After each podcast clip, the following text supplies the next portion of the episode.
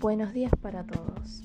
Mi nombre es Katherine y el día de hoy vamos a estar hablando sobre algunos destinos turísticos del departamento de Río Negro. Comenzamos.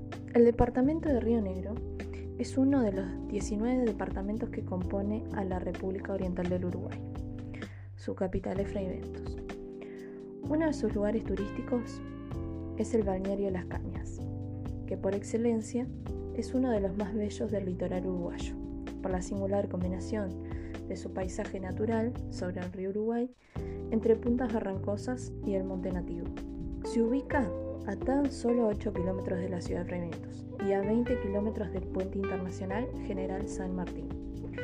Esta localidad se destaca por su arena fina y blanca, bordeada de monte nativo con ceibos, arayanes, espinillos y zarandíes, que forman parte de las eh, hermosas vistas y además que entre ellos forman una galería.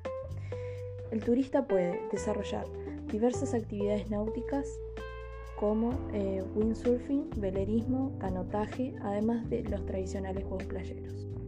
Otro de sus lugares turísticos es San Javier, que se encuentra a 5 kilómetros del balneario Puerto Viejo, en el Parque Nacional Esteros de Farrapos y Islas del Río Uruguay, con 6 hectáreas de superficie, ofrece al visitante parcelas para camping con parrilleros, duchas de agua caliente, juegos infantiles, canchas de fútbol y voleibol, bajadas de botes, muelles y posibilidades de deportes náuticos.